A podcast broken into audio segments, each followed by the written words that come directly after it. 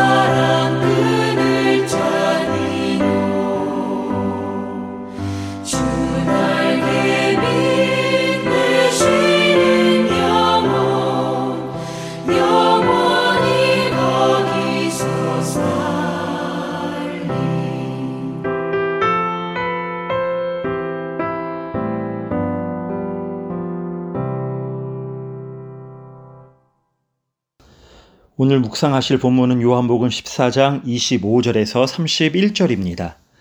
내가 아직 너희와 함께 있어서 이 말을 너희에게 하였거니와 보혜사 곧 아버지께서 내 이름으로 보내실 성령 그가 너희에게 모든 것을 가르치고 내가 너희에게 말한 모든 것을 생각나게 하리라. 평안을 너희에게 끼치노니 곧 나의 평안을 너희에게 주노라. 내가 너희에게 주는 것은 세상이 주는 것과 같지 아니하니라.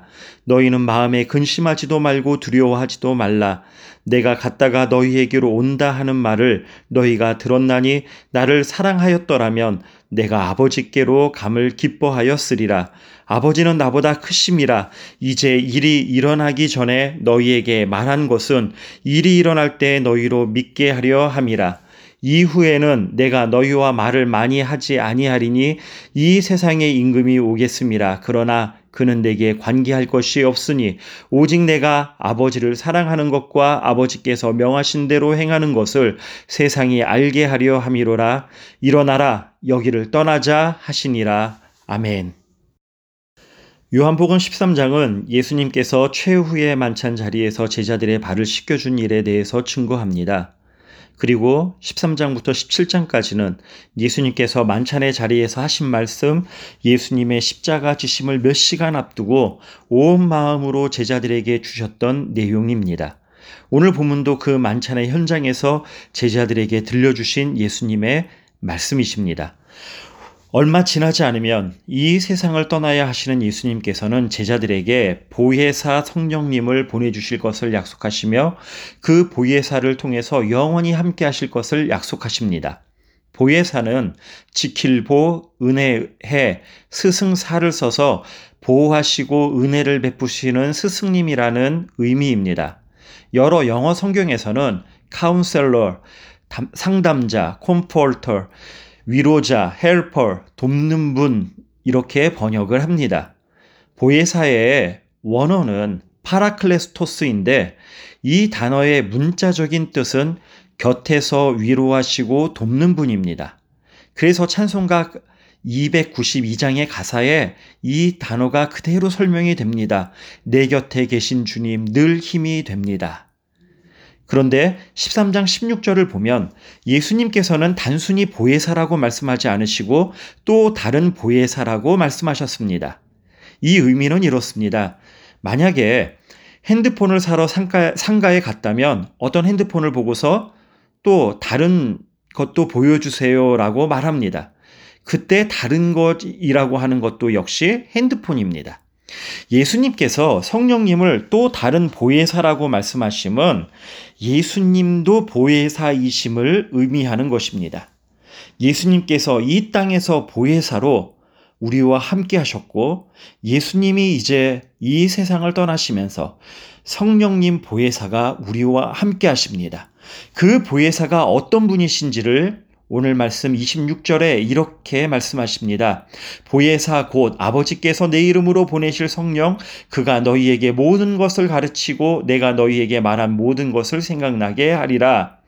우리 속에 거하시는 보혜사 성령님은 우리를 진리로 채우시고 우리를 진리 가운데로 인도하시는데 그것은 구체적으로 주님의 말씀을 지킴을 통해서 우리 주님을 사랑하게 하는 것입니다.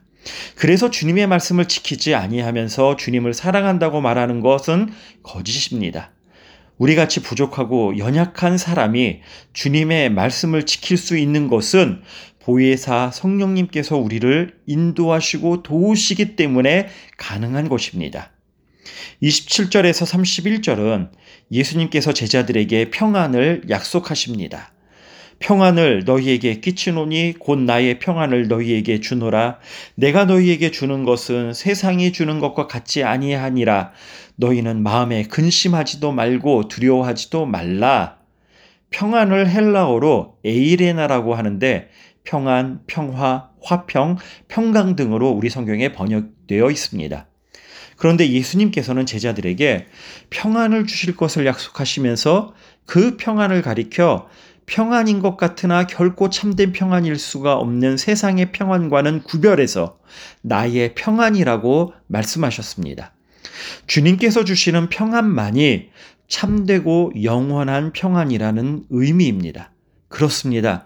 우리는 세상이 주는 평안, 세상의 평안이 얼마나 일시적이고 더더는지를 이미 경험적으로 잘 알고 있습니다. 다른 사람들보다 더 가지고 더 높은 자리에 앉고 더 많이 누리면 평안할 것이고 그 평안이 오래 갈 것이라고 생각하고는 하지만 그것이 얼마 지나지 않아서 다른 것 때문에 흔들리게 되며 내가 이것 때문에 그렇게 그렇게 노력하며 열심히 살았던가 깊은 한숨이 쉬어지고는 합니다. 그래서 주님의 평안, 주님께서 말씀을 통해서 주시는 평안만이 영원합니다. 왜냐하면 그분과 그분의 말씀이 영원하기 때문입니다. 또 예수님께서는 제자들에게 28절에 내가 갔다가 너희에게로 온다 하는 말을 너희가 들었나니 나를 사랑하였더라면 내가 아버지께로 감을 기뻐하였으리라 아버지는 나보다 크심이라. 여기서 갔다가 온다는 말은 예수님께서 십자가에 못 박혀 죽으셨다가 부활하실 것이라는 말씀입니다. 예수님께서 하나님 아버지께로 가시는 것은 본래 성자 하나님의 자리로 가시는 것이므로 제자들이 기뻐하는 것이 마땅하지만 제자들은 스승 예수님이 떠나신다는 말을 듣는 것만으로도 불안에 쌓였습니다. 예수님께서는 이어서 이렇게 말씀하십니다. 29절 이제 일이 일어나기 전에 너희에게 말한 것은 일이 일어날 때 너희로 믿게 하려 함이라 예수님께서 그렇게 말씀하신 것은 말씀 그 자체의 목적이 있는 것이 아니라 실제로 그와 같은 일이 일어날 때 그 모든 것이 하나님의 섭리임을 믿게 하기 위함이라는 뜻입니다. 그리고 또 이렇게 말씀을 하십니다. 이후에는 내가 너희와 말을 많이 하지 아니하리니 이 세상의 임금이 오겠습니다. 그러나 그는 내게 관계할 것이 없으니 오직 내가 아버지를 사랑하는 것과 아버지께서 명하신 대로 행하는 것을 세상이 알게 하려 함이로라. 일어나라 여기를 떠나자 하시니라. 예수님께서 이후로는 더 이상 말을 많이 하지 않을 것을 밝히셨습니다. 왜이겠습니까? 지금까지 말씀하신 대로 하나님의 말씀대로 행하는 것을 보여주실 때가 영광의 때가 이르렀기 때문입니다. 예수님께서는 스스로 십자가에서 영원한 제물로 하나님의 어린 양의 피로 그 대속의 피를 흘려주심으로 그동안 하신 모든 말씀이 진리임을 증명해 보이셨습니다. 만약 십자가서의 죽으심이라는 구체적인 삶이 뒷받침되지 않았다면 지금까지 예수님의 모든 말씀은 허언이 되었을 것이고 하나님의 말씀도 될 수 없었을 것이고 지금은 남아있지도 않았을 것입니다. 그런데 주님이 그 일을 하러 가십니다. 또한 예수님께서 십자가의 죽으심의 길을 가실 수 있었던 것은 28절의 말씀, 아버지는 나보다 크심이라는 말씀을 늘 신뢰하고 계셨기 때문이었습니다. 물론 성자 하나님이신 예수님은 본질적으로 하나님과 동등하신 분이기만 분이시기에 사람으로 계실 때는 아버지 하나님께 철저하게 순종하셨습니다. 그래서 십자가의 죽으심이 부활과 승천으로, 승천으로 이어질 것을 아셨습니다. 믿음은 하나님이 우리보다 영원히 크시다는 것을 온전히 인정하는 것입니다.